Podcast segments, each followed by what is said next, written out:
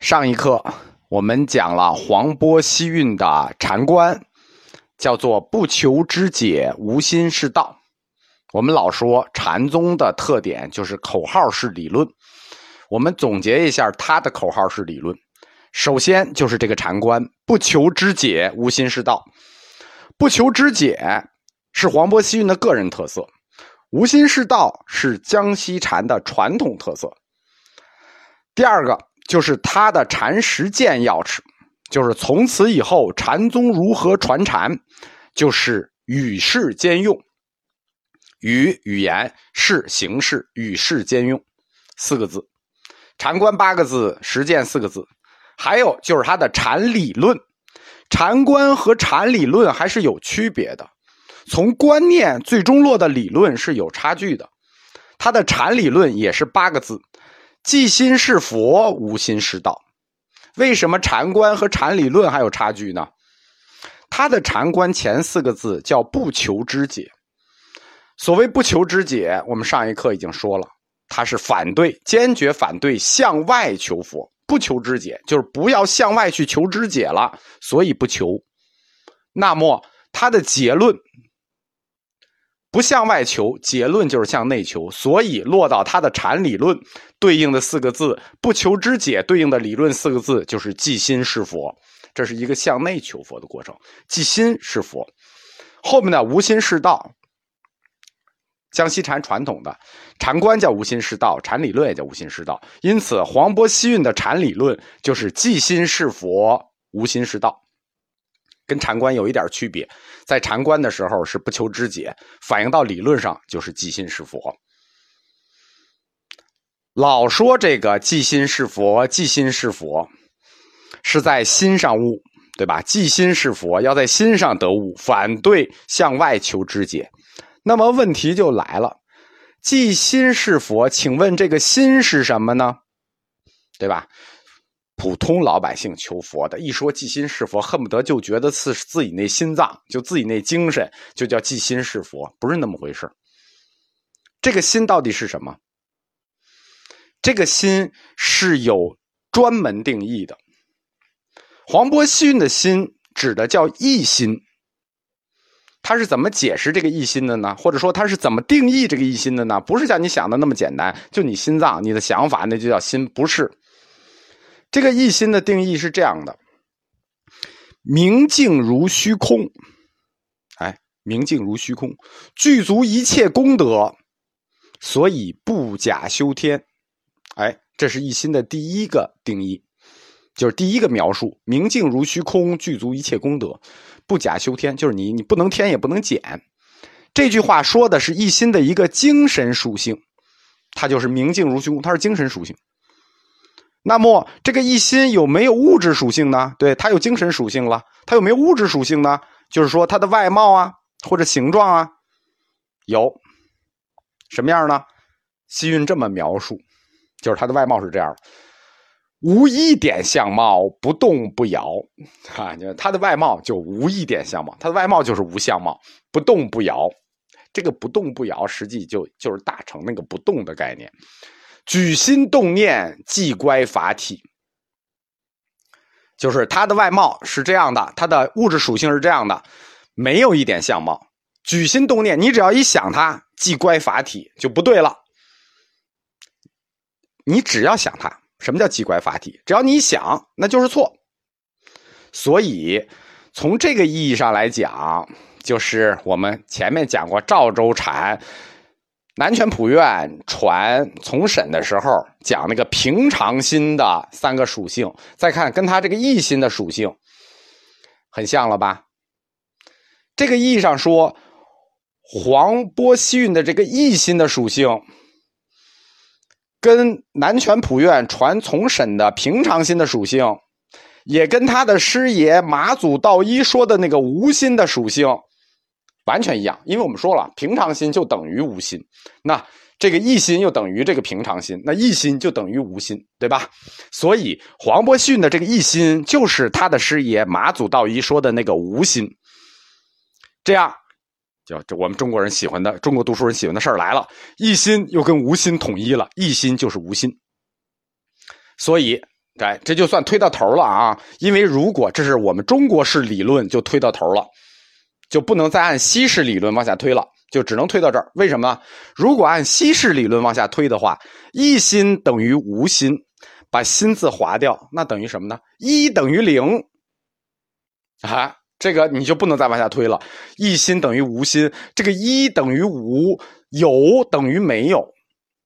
这就是我们说中观学说为什么后来发现了语言的不确定性，名言假例这个问题不光是印度语言里有，印度语言是多语种产生的名言假例，中国的名言假例原因就是一语多义的问题，一等于无，你怎么也论证不出来啊？有等于空，那我们竟然就被论证出来了，就绝对论证不出来的事情就论证出来了，所以我们说。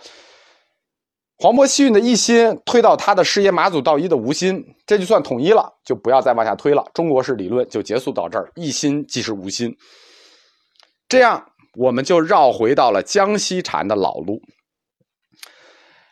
西运说无心是什么呢？那无心你也得有个状态啊，就是无，毕竟你得有个精神。我们说它是个精神状态，你得有个精神状态啊。西运说没有精神状态，无心的精神状态就叫息虑。什么叫息虑？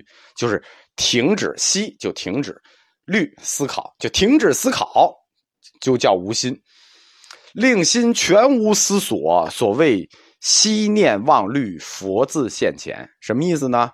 就是息念忘虑，念所有的念头都忘，全部都忘，所有的念头都不想，所有的思虑都不想，都忘掉。佛自现前，就是停止思考，佛自然立于前。沙门果者，息虑而成，不从学得，只怕一念有，即与道隔矣。这句话什么意思？沙门果者，息虑而成，就是说那阿罗汉果呀，那都是停止思考得来的，不是学来的。学学你是学不来的。那个沙门果，它还不是那个佛果啊，是阿罗汉果，就是小乘有四圣果，那这四圣果都不是你这个学来的。都是停止思索来的，只怕一念有，就是说你只要一动念，即与道隔，这就是无心是道。你无心，哎，你想你无心息虑，你自然就无念。于是黄渤西运顺着他的师爷马祖道一的路，又回到了六祖坛经，回到了坛经坛经提倡的那个叫无念为宗。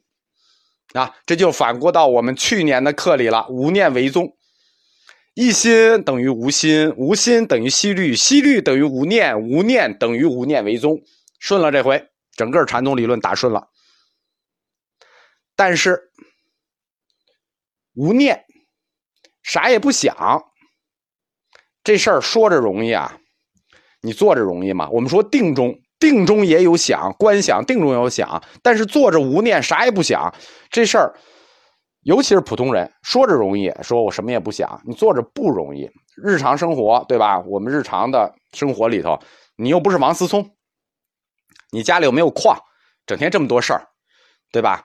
你倒是想无心，你倒是想息虑，你倒是想啥也不想，你不找事儿，对吧？我们常说的事儿还找你呢，那这个问题怎么解决，对吧？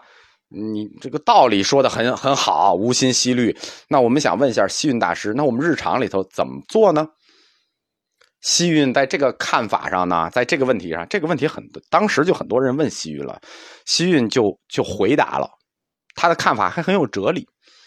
他说：“凡人多以为敬爱心是爱理，所以常欲陶静以安心，平事以存理。”什么意思呢？就我们普通人觉得啊，我们这心乱，是因为我们这环境乱，是我们这事儿多，所以呢，我们想换个环境，找一远地儿，找一民宿待着，找一终南山待着，没人我们就安心了，然后没事儿我们就存理了。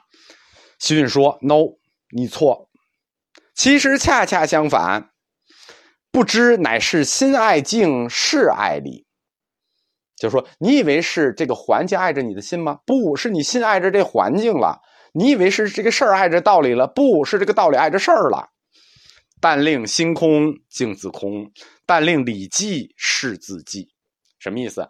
心空了，环境就空了，静就空了，相就空了，理寂理安静了，事儿也就安静了。这句话听着挺复杂的吧？我们普通老百姓的话说，就是天热是吗？心静自然凉。你不觉得热，它就凉了，因为你觉得热，所以你热，心静自然凉吧。呃，就再换句话说，就是如果你操心，那你就有这事儿；如果你不操心，那它就不是事儿。比如说，你这屋子脏，你看不下去，那没事你就别看，你就当它干净，它就干净了，这就这么简单。这叫什么呢？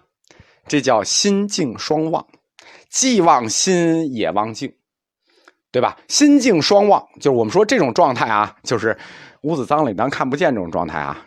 心静双旺，但心静双旺它是分两层的，就是我们说的旺境和旺心，对吧？旺境旺心，这是两层。首先旺境，再旺心。旺心是根本，但是呢，旺境易，旺心难。就是忽视这个环境容易的，你忽视你的心这事儿很难。就我们再举个不恰当例子啊，比如就是我这屋子，就我们刚才说的很脏，你看不下去，那你可以当没看见啊，对不对？没看见就很容易了啊，很脏，对，这就叫旺静。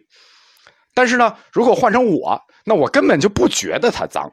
为什么呢？因为干净和脏的标准在我这儿我都忘了，所以我进来看，哎，我觉得对吧？那我就这个难做到我这种脏和干净我都分不出来了，那这个很难，这就叫忘心，对吧？你进去当没看见，这叫忘境；你进去之后，你都没有脏和干净的标准，哎，心境就双忘了。但是以忘心为根本，啊，这个例子不太恰当啊，你你们懂就行了。所以西运说。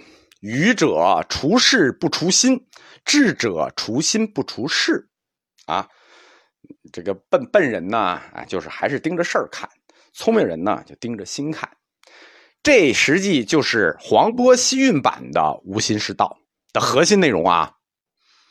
但是，这实际上就是江西禅、马祖以下各所有高僧都是在同一个义理上不同的身位，就是即心是佛，无心是道。只不过黄波西运再次发挥了，感觉更加透彻了，更加生活了。如果他再加上我屋子这个例子，那他就生活透了，他就他就简直接地气透了。区别于传统江西禅思想中呢，西运也有特别的。我们说不求知解是他的一个特色，他还有一个特色，这是传统江西禅里没有的特色，就是西运特别重视的概念，叫做灵性。什么叫灵性呢？灵性这个字，我们一般就说一个字，说性，对吧？佛教里说性，一个字，所以佛教里心性那个词，它不是一个词，它是两个词。佛教里说这个人的心性，心性，心性是两个词，是心和性。佛教里把那个灵字砍掉了，所以性就是灵性。西运他特别重视这个灵性，这个灵性在佛教。这个翻译到中国来的这个过程里头，它有很多代替词，比如灵性、灵觉、灵魂、魂灵，呃，很多。实际或者说单独用一个字，用灵、用性都是这个意思。实际是都有那种就是我们说的灵魂的意思，是一个抽象的精神体，或者说就是黄波西运想描述的那个心，就是这个性。心性、心性，他们在性质指向上都是一个纯粹的精神体。黄伯逊他特别发挥了这个灵性不灭的概念和本无所有的概念，就是说人的这个灵性，人的这个性心和性，我想看一下我自己的心，像周星驰一样，我想看一下我的心，看一下我的性。你什么时候才能看到呢？那你不能像周星驰似的滋儿就钻进去，对吧？但是你也想看到，什么时候你能看到你的心，看到你的性呢？黄伯逊指出了一套观法，就是如何观你的心。但这个观法是不是什么时候都能观呢？这个观只有你死前才能观，死前你才能观到自己的性。啊，心平时我们就在修，但观性性我们只有死前才能看到。这个观法是这样的。但观五蕴皆空，四大无我，真心无相，不去不来。生时性亦不来，死时性亦不去。哎，性在这里，这时候你就能关到了。因为生时性亦不来，死时性亦不去。状态呢？寂然圆寂，湛然圆寂，心静亦如。湛然圆寂，心静亦如。这里头这个观法观的这个不来不去，啊，这不就是不动吗？这不就是大乘的不动吗？然后湛然圆寂，心静亦如，这不就是三摩地吗？对吧？这就是我们的那个性，在这里头，他这个观法描述里头，五蕴皆空，四大无我，真心无相，不去不来，实际就是一个唯一的永恒真实。什么意思？这里的性就是心的本体，是一个唯一永恒的真实。哎，我不知道这段大家能不能听懂啊？就再再再琢磨琢磨。只有性是唯一永恒的真实，是心的本体。那其余的呢？你观的呢？五蕴、四大、三界、六道，一切世间，包括出世间，那全是心动念思虑的产物，懂吗？那是不存在的，是心动念思虑的产物，唯心所造，全是虚妄，一切相全是虚妄。听懂了吧？性是心之本体。是永恒真实，然后剩下的呢，全部是唯心所造。修道的根本任务在于什么？在于摆脱生死，超越轮回。最终要复归的，就是这个性。为什么？因为这个性最终是湛然圆寂，心静亦如。你修道的根本目的就在于复归这个湛然圆寂的状态。这个理论有点难啊。那在现实的日常生活里呢，实际就是要使我们的言行跟我们这个心要追求的这个宁静状态去相应。懂什么意思吗？你不可能完全做到。你要做的修行，就是让你的言行和你心要追求的这个湛然一如的宁静状态，尽可能的去相应。这种寂静的心，来对应无常的世间，这样就使黄波西运他的这种禅思想，倍加接近于佛教的原始教义，佛陀的原说。为什么呢？佛陀的原始教义是什么？四根柱子：苦集灭道。苦集就是无常的世界，灭道就是寂静的心，对吧？心之本体，性是它的这个性是心的本体，寂静的心，永恒真实。灭道就是这个寂静。所以说，西运的这个禅思想，实际非常接近这个佛教的原意。因此，他的理论实际也要比其他禅师的理论要高一截。心性，这都是对内部世界的一个认识；还有一个对外部世界的认识呢。我们刚才说，外部世界都是心造，在对外部世界的认识上，因为都是心造，对吧？他的理论都是心造，不是他的理论，这是佛教的理论。西运采取了一个断然否定一切的立场。否定到什么地步呢？就像我们开始说那四大否定一样，他的否定是否定一切，以至于无心、无法、无事、无物、无人、无佛，乃至无道理可言。这是什么？一切无，空无一切，又叫一切无，空无一切，这就是六祖坛经的思想，就是六祖慧能坛经的思想。所以。西运采用的否定一切的立场，无心无法无事无无人无佛，乃至无道理，这就是坛经思想。坛经里不是有故事吗？慧能对追赶他的慧明说：“不思善，不思恶，正当与末时，还我名上座。父母未生时，本来面目。”慧明于言下不就得悟了吗？说如人饮水，冷暖自知。本来面目一句你就懂了。坛经的本来面目是什么呢？这就是西运说的本无，坛经说的也是本无，本来面目的本来的面目就是无，本来就什么都没有。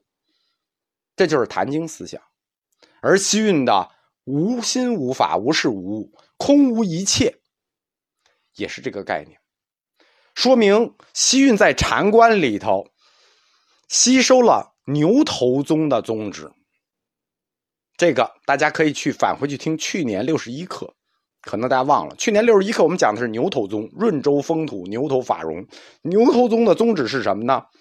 牛头宗的宗旨就是本来无事。西运的空无一切，就是润州法融的本来无事。就是《谭经》的本来面目。